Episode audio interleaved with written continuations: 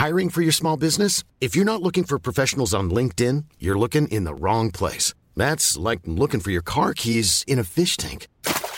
LinkedIn helps you hire professionals you can't find anywhere else, even those who aren't actively searching for a new job but might be open to the perfect role. In a given month, over 70% of LinkedIn users don't even visit other leading job sites. So start looking in the right place. With LinkedIn, you can hire professionals like a professional. Post your free job on linkedin.com slash people today.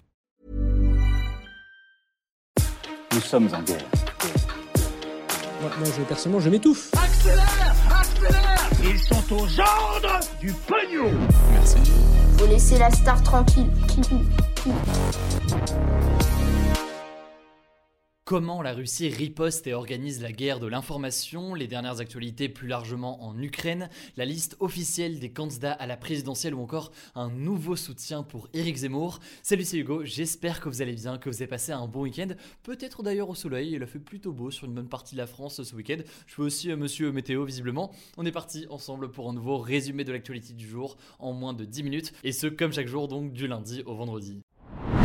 Et on commence donc avec le sujet à la une aujourd'hui, euh, c'est la question de la propagande et de la désinformation qui s'intensifie dans le cadre de cette guerre en Ukraine. Et ça mérite qu'on se pose donc euh, là-dessus quelques instants. Et au passage, avant de rentrer dans le cœur de ce sujet, je tiens à faire un petit disclaimer là-dessus. On va se pencher aujourd'hui sur la stratégie mise en place par euh, Vladimir Poutine et par la Russie, puisqu'il y a énormément de choses à dire pour comprendre comment le pouvoir russe structure un discours pour justifier l'invasion ukrainienne. Il y a un discours qui est factuellement faux sur pas mal d'aspects. Ensuite, la façon dont il le propage et supprime aussi toute opposition dans son propre pays. Maintenant, évidemment, cette guerre de l'information, elle se joue partout et pas uniquement du côté de la Russie. Euh, c'est pour ça que c'est important de toujours garder un regard critique sur les images ou alors les vidéos que vous pouvez voir passer notamment sur les réseaux sociaux. On est dans un moment où il y a forcément un enjeu émotionnel qui est aussi euh, important et euh, c'est toujours important quand on fait face à une vidéo à une photo bah, de se poser plusieurs questions. Qui diffuse cette photo, cette vidéo? Pourquoi, dans quel objectif, est-ce qu'on est sûr que cette vidéo est telle qu'elle a été euh, décrite par la personne? Bref, c'est des mécanismes toujours importants dans ce genre de situation, euh, particulièrement où beaucoup de rumeurs ou autres peuvent se propager, bah, pour pouvoir concrètement euh, s'informer le mieux possible. Bref, c'est évident pour justifier l'invasion de l'Ukraine, l'objectif de la Russie est de maîtriser l'opinion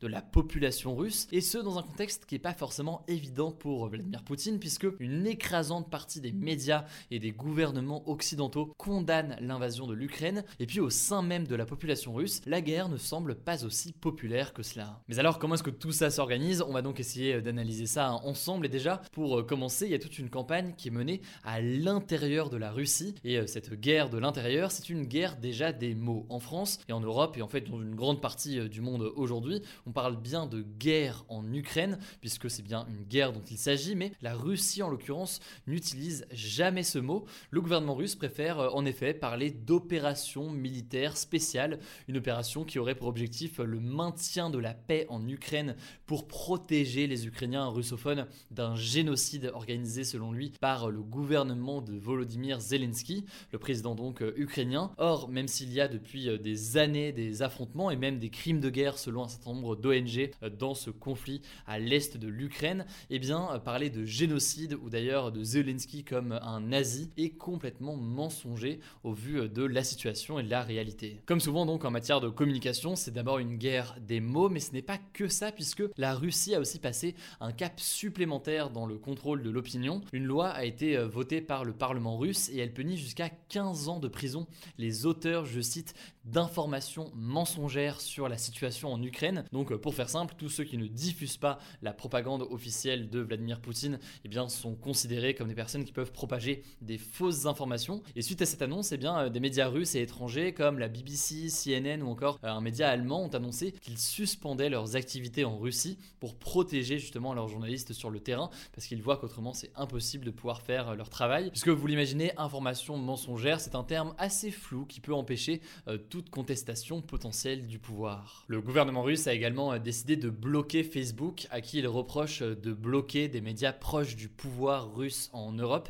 ce qui a effectivement été fait ces derniers jours avec notamment le blocage à l'échelle de l'Union européenne de la chaîne russe RT ou encore Sputnik. Et l'accès à Twitter en Russie a aussi été très fortement restreint, notamment car le gouvernement ukrainien s'en servait auprès de l'Occident dans cette guerre de communication avec la Russie. Et au-delà de ces lois qui ont été passées récemment et de ce blocage d'un certain nombre de sites, eh bien, ce contrôle ne s'arrête pas aux médias et au virtuel, puisque ceux qui manifestent leur opposition dans la rue risquent d'être arrêtés et condamnés. Il y a un chiffre assez impressionnant, depuis le 24 février, 11 000 personnes auraient été arrêtées en Russie, selon les chiffres de l'ONG OVD Info, avec des images parfois assez impressionnantes. Ça c'est donc pour ce qui est de la riposte à l'intérieur de la Russie, mais vous l'imaginez, c'est aussi une guerre de communication avec les autres pays du monde et les habitants des autres pays du monde. Et ça, ça se passe notamment sur Internet. On a par exemple Wikipédia, qui a un terrain de jeu assez important pour cette guerre de l'information. Par exemple, la page Wikipédia de Vladimir Poutine est très régulièrement ces derniers jours eh bien, la cible de tentatives de modification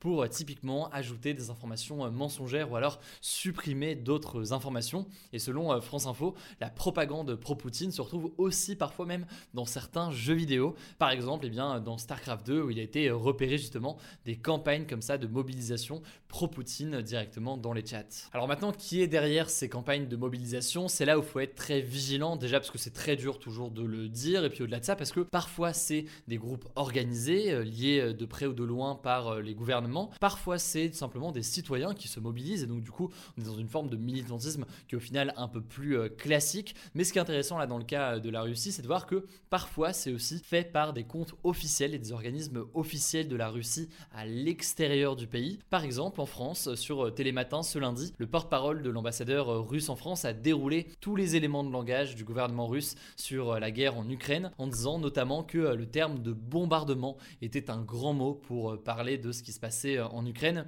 et ce alors que les bombardements, y compris parfois contre des bâtiments euh, résidentiels, se multiplient ces derniers jours, selon les journalistes sur place. On pourrait citer aussi notamment l'ambassade de France en Russie qui sur Twitter eh bien, organise cette forme de riposte ces derniers jours. Bref, la guerre de l'information, c'est quelque chose qui n'est pas nouveau, au contraire, mais là on en voit un exemple assez marquant. On a eu l'occasion d'ailleurs sur la chaîne de parler de ce sujet de guerre de l'information. C'était fin 2020 notamment quand Facebook avait épinglé et pointé du doigt deux pays, la Russie mais aussi la France, sur une guerre de l'information menée sur les réseaux sociaux euh, dans des pays euh, africains euh, notamment. C'est aussi une question qui s'est posée il y a quelques jours avec la fermeture donc au sein de l'Union européenne des chaînes financées par le gouvernement russe RT et Sputnik, des fermetures qui ont fait aussi beaucoup débat. On voit donc que c'est quelque chose qui se produit au quotidien, qui va continuer à se poursuivre dans les prochains jours. Et évidemment, sur ce sujet-là, je vous tiendrai au courant si jamais c'est un sujet qui vous intéresse. Allez, on continue avec euh, les dernières informations en Ukraine et d'abord euh, celle-ci. Ce lundi, la Russie a annoncé ouvrir des couloirs humanitaires pour permettre aux civils de quitter les zones de conflit comme les villes de Kharkiv, Kiev, Mariupol ou encore euh, Soumy. Sauf que, eh bien, l'Ukraine a rejeté ces couloirs humanitaires pour une raison très simple. Ces couloirs proposés par la Russie pour permettre donc l'évacuation des habitants amenaient eh bien, les habitants vers la Russie ou alors vers la Biélorussie, qui est donc un pays allié à la Russie euh, dans ce conflit. Bref, vous l'imaginez, l'Ukraine refuse d'accepter un couloir humanitaire en direction d'un pays qui les envahit en ce moment même. Le président français, euh, par ailleurs, a déclaré que les couloirs euh, proposés par la Russie étaient, je cite, du cynisme moral et politique. Bref, une opposition à ce couloir humanitaire proposé par la Russie, puisqu'il est jugé hypocrite. On verra donc si d'autres solutions émergent dans les prochaines heures, alors que eh bien, des centaines de milliers de personnes continuent de fuir ces derniers jours l'Ukraine. Pour la deuxième actualité, je voulais vous parler euh, de l'augmentation des prix du blé et des carburants, une augmentation qui est donc liée à cette euh, guerre. En effet, la Russie et l'Ukraine représentent 30% des exportations mondiales du blé et avec euh, la guerre, eh bien, leurs exportations vont forcément être perturbées. Le prix du pétrole a aussi fortement augmenté, tout comme le prix du gaz, notamment parce que l'Union européenne et les États-Unis réfléchissent à interdire les importations d'essence en provenance de la Russie. Alors pour compenser ces très fortes hausses de prix, il va y avoir un plan, je cite, d'autonomie et de résilience économique mise en place à l'échelle européenne, donc pour permettre aux pays européens de ne plus dépendre autant de la Russie. Maintenant, concrètement, qu'est-ce que ça veut dire? Quel impact pour nous en tant que consommateurs euh, si on a besoin, eh bien, euh, typiquement euh, d'essence ou alors de gaz? Là-dessus, tout ça va être précisé dans les prochains jours, mais forcément, l'enjeu est absolument majeur puisque depuis les sanctions économiques imposées par les pays occidentaux contre la Russie, il y a un risque très fort d'augmentation d'un certain nombre de prix dans les prochains jours pour le gaz notamment issus euh, de la Russie.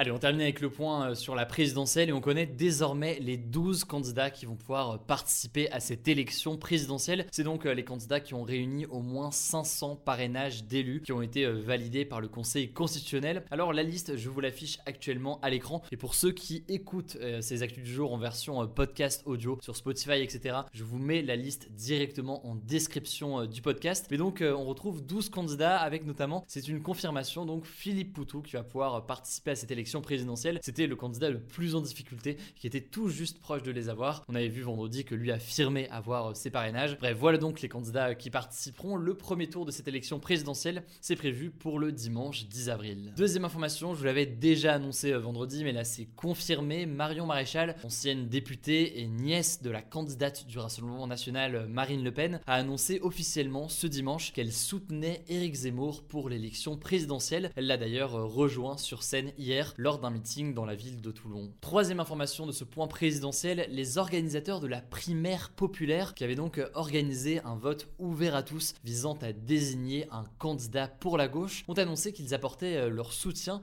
au candidat de la France Insoumise, Jean-Luc Mélenchon. Ça fait suite au fait que euh, la candidate qu'ils avaient désignée lors de cette primaire populaire, Christiane Taubira, a dû euh, retirer sa candidature faute d'avoir reçu les 500 signatures nécessaires pour se présenter. Alors cette annonce et ce soutien envers euh, Jean-Luc Mélenchon a été critiqué par euh, certains, notamment sur les réseaux sociaux, et ce pour deux raisons. La première raison, c'est que euh, Jean-Luc Mélenchon lui-même avait énormément critiqué cette primaire populaire et son organisation. Et la deuxième raison, c'est que Jean-Luc Mélenchon est arrivé troisième de cette primaire populaire, derrière Christiane Taubira, mais donc aussi derrière l'écologiste Yannick Jadot. Donc certains ne comprennent pas pourquoi est-ce que le ralliement ne se fait pas derrière Yannick Jadot. Alors le conseil d'administration de la primaire populaire justifie ce choix en disant que eh Jean-Luc Mélenchon est le mieux placé aujourd'hui à gauche pour passer euh, au second tour. Mais tout de même, eh euh, certains contestent cette décision et jugent que eh c'est une trahison euh, par rapport au vote qui a été fait il y a quelques semaines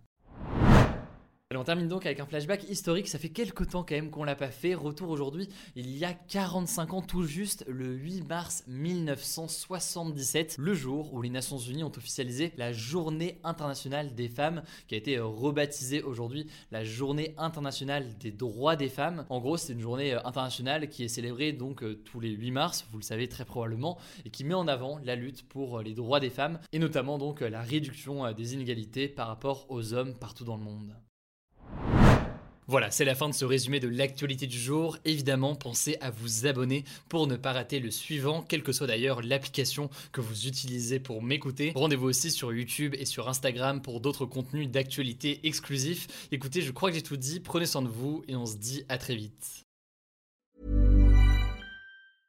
Mom deserves the best, and there's no better place to shop for Mother's Day than Whole Foods Market. They're your destination for unbeatable savings, from premium gifts to show-stopping flowers and irresistible desserts. Start by saving 33% with Prime on all body care and candles. Then get a 15-stem bunch of tulips for just $9.99 each with Prime. Round out Mom's menu with festive rosé, irresistible berry chantilly cake, and more special treats. Come celebrate Mother's Day at Whole Foods Market.